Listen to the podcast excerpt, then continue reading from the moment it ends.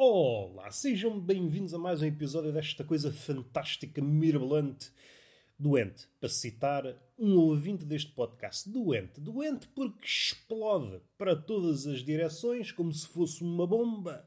Bomba! E dá vontade de falar de terrorismo. Um episódio presente que ainda está a fumegar de tão atual que é. Então não é que um alegado terrorista dinamarquês, recentemente convertido ao Islão, matou pessoas com arco e flecha. Primeiro que tudo, vamos fazer um momento de silêncio em honra das vítimas. Vamos continuar, vocês sabem, é preciso ritmo, é preciso ritmo, as honras ficam para outra ocasião, ficam com o TPC de fazer um minuto de silêncio para cada uma das vítimas, não tem tempo, senão perco os ouvintes. E há aqui uma nota que eu gostava de salientar tudo bem, morreram pessoas, mas morrem pessoas todos os dias. Morrem pessoas todos os dias e das formas mais patéticas. Não estou aqui a fazer o elogio ao terrorismo. Nada disso. Volta e meio, o não dito, nos tempos que correm, é interpretado à vossa maneira. Vocês lidam muito mal com o não dito. Vocês deviam pensar em Platão quando pensam no não dito. O homem está a comunicar, não disse explicitamente, vocês devem pensar em Platão. Nesse caso, as coisas devem permanecer indecididas. Há várias formas de ver a coisa. De ver a coisa, e eu não estou a falar do pênis, porque o pênis tem uma vida à parte.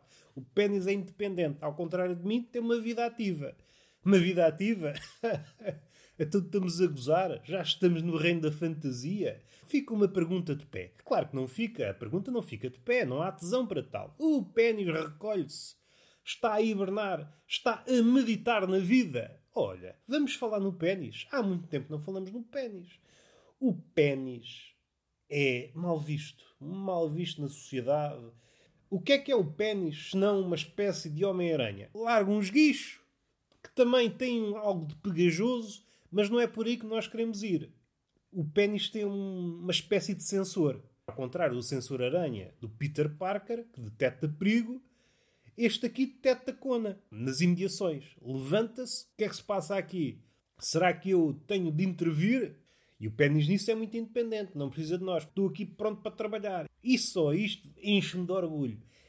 É evidente que, para a sociedade atual, um pênis iriçado é mal visto. Em certas situações até é desaconselhado. Mas vamos lá ver o pênis com o olhar científico. O pênis está a mostrar o quê? Está a mostrar resiliência, está a mostrar. Uh, está apto, está sempre pronto para trabalhar, em certas condições. Também o pênis não, não trabalha em condições miseráveis. O pênis tem um fim em vista. Eu trabalho se for isto, isto e isto. E vamos trabalhar. Vamos trabalhar noite e dia. É pá, este espírito empreendedor, porque está disponível para trabalhar a custo zero, eu já disse ao pênis, tem cuidado, vê lá se não te exploram. E ele, não, pá, quando uma pessoa trabalha por gosto, nem sequer é trabalho. E eu fico sem palavras. Fico sem palavras até porque nunca tinha falado com um pênis. Como é que eu percebo a linguagem do pênis? Não faço ideia. Sou uma espécie de fabulista que caiu no degredo. Em vez de falar com animais, falo com o besugo. Eu já me perdi. então já me perdi. Estava a falar deste podcast que é uma coisa fantástica. Eu que sou sedentário, estou na cama com esta pança. Não é uma pança avantajada. Hoje não está tão avantajada como nos outros dias. Tenho uma fomeca, tenho larica. E por que raio, penso eu agora, que eu às vezes dá-me para aí, por que raio é que eu não digo mais vezes a palavra larica? É uma palavra que, sim senhor, eu devia, antes de dormir, olhar para o espelho e dizer 30 vezes larica. Caso contrário, o que é que eu ando aqui a fazer no planeta Terra? Não ando a fazer nada. O meu propósito devia ser esse, dizer larica antes de dormir. E já era um propósito que, sim senhor, era capaz já de figurar numa nota de rodapé nos livros de história. No século XXI houve um rapaz que antes de dormir dizia sempre larica. Isto vale a pena. É agora andar aí armado em paladino, paladino da Conde Indefesa. É pá, isso não. Isso não. Não acredito nesse tipo de intervenção no mundo. Acredito que o mundo muda a cada gesto teu, para citar o Valete, mas são estes gestos. Estes gestos podiam inspirar as pessoas. Viam no meu exemplo, olha, aquele rapaz diz larica antes de dormir. E depois os meus seguidores, e depois os meus seguidores repetiriam o meu gesto. Mas vamos parar um bocado na estupidez, que acho que a estupidez já está desgalgada, está a ir pelo declive abaixo, ninguém dá conta dela. Parece um comboio desgovernado. Já se vai patifar todo. Já fizemos o elogio ao pênis, que andava desaparecido, mas o pênis é como Deus, está omnipresente, mas não quer dar muito de si. Não quer dar muito de si, ou melhor, utilizando uma citação do príncipezinho, aquilo que está à nossa volta torna-se invisível. Precisamos de criar uma certa distância. E eu, às vezes, preciso criar uma certa distância do meu pênis. Volta e meia, desatarracho, o meu pênis é uma espécie de lâmpada, deixo numa caixinha a repousar, vou à minha vida e às vezes, em certas situações, cria-se uma certa conversa, um clima mais ameno, a tombar para o efervescente e eu começo a pensar, fazia-me jeito de ter aqui o pênis. A pessoa diz, olha, queres ir à minha casa? É pá, posso ir, mas tenho pênis na minha. Será que não queres ir antes à minha? Estou assim um bocado amputado de fome. Podemos trabalhar de outras formas, só damos valor nessas alturas. E eu gosto de dar valor ao pênis e daí que me distancio dele de vez em quando. Acho que ficamos por aqui de pênis. E vamos tocar na larica como se fosse possível tocar na larica. Ninguém toca na larica. Ninguém toca na larica. Para dar aqui um exemplo que me parece, para já risível, a história humana é uma espécie de decalco da história da estupidez. A história humana é a história da estupidez passada a limpo e por isso mais enganosa, eu interessa mais a história da estupidez. O homem está mais visível, o homem está mais homem, passa redundância, na história da estupidez. É mais fácil ver aquilo que nós somos na estupidez. E há um exemplo, quanto a mim, essencial, provavelmente desconhecem, mas eu estou cá para vos colmatar a cabeça. Vocês têm cabeça vazia, vazia, ou então cheia de merda. A vossa cabeça está cheia de merda. E eu não sou exceção, mas volta e meia tenho de dispensar alguma merda para meter alguma luz. Então a minha cabeça é uma mistura de merda e luz. Uma merda e luz. Às tantas tenho de enfiar um colombiano cá dentro da orelha ele garimpar. À procura da luz. Está ali no meio da merda, à procura da luz. Como é que o convenço? Digo, se encontrares a luz ficas com metade do valor. Às vezes à noite tenho de dizer, calma lá que eu quero dormir, vê se paras de trabalhar um bocado. E ele a garimpar, a garimpar, a garimpar, calma caraças. Estás a ver essa coisinha que está aí dentro? Isso é o cérebro. Não estragues essa porcaria que é tudo o que eu tenho. E a minha aliança é esta. Um colombiano que está na minha cabeça a garimpar a luz. Vamos respirar, vamos tocar na larica. Este episódio, que aconteceu na Idade Média, partiu de um monge e, segundo ele, olhou para uma coisa chamada natifa, acho que é assim que se chama, Procurei, mas também não procurei muito, que eu às vezes começo a procura e penso logo, hum, se calhar fico por aqui. Se calhar ainda encontro aquilo que procuro, será que vale a pena? A um olhar menos treinado, a natifa parece um percebes. Deve ser da família do percebes. Assim para vocês criarem essa imagem na cabeça, a natifa é uma espécie de percebes. Até porque depois vai dar ao mesmo. E segundo este monge, percebes são rebentos de ganso. Rebentos de ganso. Vejam bem a larica deste monge. Já estava a alucinar. Já estava a alucinar. Olhou para os percebes e pensou: hum, isto aqui é rebentos de ganso. É rebentos de ganso. Quando ficar maduro, saem gansos. Gansos bernacho. Há uma palavra inglesa para designar bernacho que também quer dizer ganso. Ou seja, ganso-ganso. Um ganso bernacho é um ganso-ganso.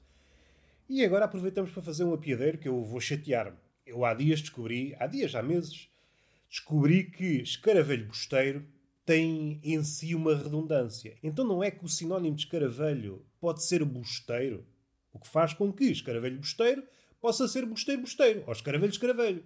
Anda tudo maluco. Um escaravelho bosteiro pode ser um escaravelho escaravelho ou um bosteiro bosteiro. Então, mas... Para já, bosteiro bosteiro é denegrir o ofício do escaravelho bosteiro. É um escaravelho cuja vida é andar com uma bolinha de merda de um lado para o outro, quer para fins alimentícios, quer para fins românticos. O escaravelho bosteiro oferece a melhor bola de merda à sua fêmea. E a fêmea olha para a bola de merda, sim senhor, está aqui o meu futuro. Vamos casar. Vamos ter filhos. Que, resumidamente, junta duas coisas. É o mito de Sísifo. O escaravelho tenta puxar a bola de merda para cima e às vezes cai. Eu acho que é uma versão sincera do mito de Sísifo. Realmente é isto que acontece com o homem. Puxamos uma bola, encosta acima, ela depois cai, mas essa bola não é uma rocha, é uma bola de merda. E ainda fica mais triste. E agora estou-me a sentir triste. Deixem-me saborear aqui a tristeza um bocadinho. Ok, está saboreada. Cria-me nervosismo na cabeça. Porque há muitos escaravelhos e nem todos os escaravelhos são bosteiros, isto é, nem todos têm este comportamento de puxar a bola de merda. Nem todos têm esta ligação com a bola de merda. Nem todos os escaravelhos ficam felizes diante de uma bola de merda. Há uma hierarquia destas relações. Há escaravelhos que têm uma certa afinidade com a bola de merda, outros levam a vida com a bola de merda, outros que não passam cartão. Agora, dizer que escaravelho é sinónimo de bosteiro faz com que apareça este mamarracho linguístico. Então, escaravelho bosteiro pode ser substituído por bosteiro bosteiro ou escaravelho escaravelho? Como eu disse, bosteiro bosteiro para mim é uma ofensa ao bosteiro. Ele provavelmente, apesar de ter uma ligação profunda com a bosta, eh, não há de gostar muito do nome que lhe colocaram. Provavelmente, na ótica, caralho da moto, não se cala. Provavelmente, na ótica do escaravelho bosteiro, ele gostaria de ser conhecido como o escaravelho romântico. Porque é um ato de romantismo. Ele sobe pelos montes, percorre metros e metros e quilómetros com uma bolinha de merda para dar à sua fêmea, à sua futura fêmea. Eu acho que o nome que lhe faz jus é escaravelho romântico. Mas isto sou eu. Isto sou eu. E já agora aproveitamos. Aproveitamos porque eu sou assim. Esta cabeça está a explodir de ideias. Já vamos ao, ao monge, já vamos ao escaravelho, já vamos a essa gente toda. Houve uma altura, muito, muito lá atrás, em que o mar era povoado de seres imaginários. Alguns dos quais provaram mais tarde que não eram tão imaginários assim. Tal como a lula gigante e o peixe remo, a serpente marinha, esses animais que a ciência postulou, ah, isso não existe. Mais tarde descobriu-se que afinal existem. A ciência, às vezes, mais valia estar calada. Mais valia estar calada. O facto de não ter encontrado não é sinónimo de não existir. Temos de ter mais calma, cientistas. Temos de ter mais calma. Vamos respirar fundo. O que é que eu ia dizer? Ah, houve uma altura em que os mares, e também a terra, mas mais os mares, que o mar é mais ignoto que a terra. O mar ainda continua inexplorado, ao contrário da terra, que está a ser esmifrada havia muito bicho que povoava a cabeça. Até porque vocês sabem, os navegadores, malta que anda no mar e exagera sempre. Até o pescador atual está sempre a exagerar. Quanto mais o navegador. Não havia registros. E quando havia, é pá, levava muito tempo. Não há aquele ato imediato de fotografar uma coisa. E como vocês sabem, assim que nos distanciamos de um episódio, a memória vai fabricando a coisa à sua maneira. E por vezes não tem nada a ver com o episódio em si. Isto para tentar justificar a distância Provavelmente os navegadores ou alguém interessado em cartografar o mar nessa altura tinha ali um lado fantasioso, mas a distância também provocava essa fantasia. E então surgiu um sujeito chamado Linneu. Começou a cartografar os mares de forma sistemática, aquilo que podíamos chamar hoje mais ou menos uma ciência ligada aos mares. Podíamos alcunhar Linneu como o algoz dos seres imaginários. Foi ele que matou os seres imaginários. Ele, ao documentar os animais cientificamente, foi-se percebendo que aqueles animais que eram relatados não existiam. Mas há um detalhe, e é aqui nestes detalhes que se vê a genialidade ou o humorista supremo que foi Linneu. Não sei se lhe. Não sei se o viam como humorista, mas ele tem aqui um grão de humorismo, quanto a mim é genial. Para resumir, ele matou todos os animais imaginários. Os oceanos que até então eram povoados de animais imaginários, essas criaturas foram desaparecendo a pouco e pouco. Se pensarmos na baleia azul, entra nas balizas desses animais gigantes. Não sei se vocês sabem, mas o nome em latim da baleia azul é, se for traduzido em português, é baleia-ratinho. Foi o ponto final desse algoz, essa demanda de matar os animais colossais e míticos. E aí está a semente de toda essa demanda. Matei todos os animais gigantes que não existiam. Ah, a baleia azul existe. Epá, então vou chamá-la baleia ratinho. Não lembrar ninguém chamar baleia ratinho à baleia azul. É o animal que está mais longe do rato, em dimensões. Não há nada mais distante do rato que a baleia azul. Isso para mim tem uma graça do caraças. Gandelineu. Gandelineu, o seu legado é grande. Graças a ele começou a a haver essa sistematização, essa saída do homem do mundo imaginário para o mundo real, finalizou o seu trabalho com esta graça, quanto a mim, genial. Está no cume, está no cume. Mas voltando ao escaravelho, para finalizar, O escaravelho bosteiro abre o peribrã e percebe. Escaravelho bosteiro pode ser bosteiro bosteiro ou escaravelho escaravelho. Bosteiro bosteiro, como disse, epá, ofende duplamente, porque ele deveria chamar-se escaravelho romântico. Do outro lado, escaravelho escaravelho, ele pensa, então, mas andam a brincar comigo. Parece aqueles betos que se chamam Vitor Vitor ou Rui Rui. Os meus pais são o eco. Vamos lá ter calma. Há alguém que anda a discriminar o escaravelho bosteiro. E eu gostaria de frisar isso. Não é falado, não é falado. Acho que o escaravelho bosteiro merece o nosso respeito. Fica falado, fica falado. Já agora posso ir para outro tema. Lembrei-me aqui de uma coisa, mas antes disso vamos fechar o tema do, do monge que, quanto a ele, olhou para o percebes, é pá, isto é rebentos de ganso, rebentos de ganso. Já percebo porque é que fiz esta ponte. Ganso Bernache, acho que é assim. Bernache, palavra inglesa, quer dizer também ganso, ganso, ganso. Oh, já percebi, já percebi para onde é que este cérebro foi. E o que é que eu queria dizer? O, gan, o, o ganso, também um ganso, um ganso à sua maneira. O monge levou esta ideia ao clero e o clero, é pá, sim senhor, tens razão, tens razão. De facto, o ganso é marisco. Na Idade Média, o ganso foi postulado como marisco. Durante a quaresma não se podia comer carne e o ganso é que levou por tabela. Naquela altura da quaresma comia-se ganso. Porquê? Porque o ganso é marisco. Vejam bem a ratice do monge. O monge que normalmente é um ser assim mais... um ser mais recatado no que toca à bucha. Um ser mais recatado no que toca à bucha. E ele já estava farto. É estou farto de comer porcaria na quaresma. Tenho de inventar aqui uma cena. Estou a olhar para os percebes, vejam bem Larica, ele já estava todo transtornado. Isto aqui parece-me gansos, rebentos de ganso. É isso, rebentos de ganso, leva a sua teoria ao clero. Isto aqui, estás a ver, percebes? Isto aqui é rebentos de ganso. É deixar ao sol, daqui a uns dias dá gansos. Então o ganso é marisco. E o pessoal da Idade Média, é marisco, opá, melhor ainda. Estava mesmo a apetecer comer marisco. Esse marisco cheio de penas. É um dos grandes episódios da história da estupidez humana.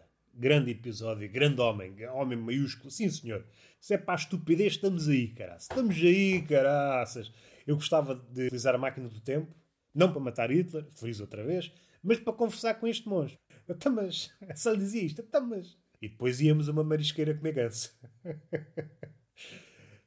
Vamos respirar fundo. E é por isso que os gansos não gostam do ser humano. Houve ali um período em que eram devorados. Foram confundidos com marisco também não é uma coisa. Eu percebo o lado do ganso. É pá, estou longe de ser um marisco. Andam aqui a brincar, então só porque o meu bico parece um percebes, fazem esta ligação, então mas anda tudo parvo da mona. Vamos respirar fundo. E para finalizar, há pouco estava sentado no café, sim, sentado em cima de uma chávena, de uma xícara, porque eu sou uma pessoa pequenina, sou um liliputiano, sou um liliputiano de voz grossa. Aqui no podcast parece que sou um gigante. Mudei-me para Lilliput. Mudei-me para Lilliput. Epá, agora já me perdi. O que eu queria dizer é o que é que será feito dos biólogos daqui a uns tempos? Comecei por pensar em profissões que já não existem, como limpa chaminés, e depois fui para aí, para o biólogo. Uh, se pensarmos que há extinções em curso, o ser humano está a escavacar tudo e os animais não, não resistem.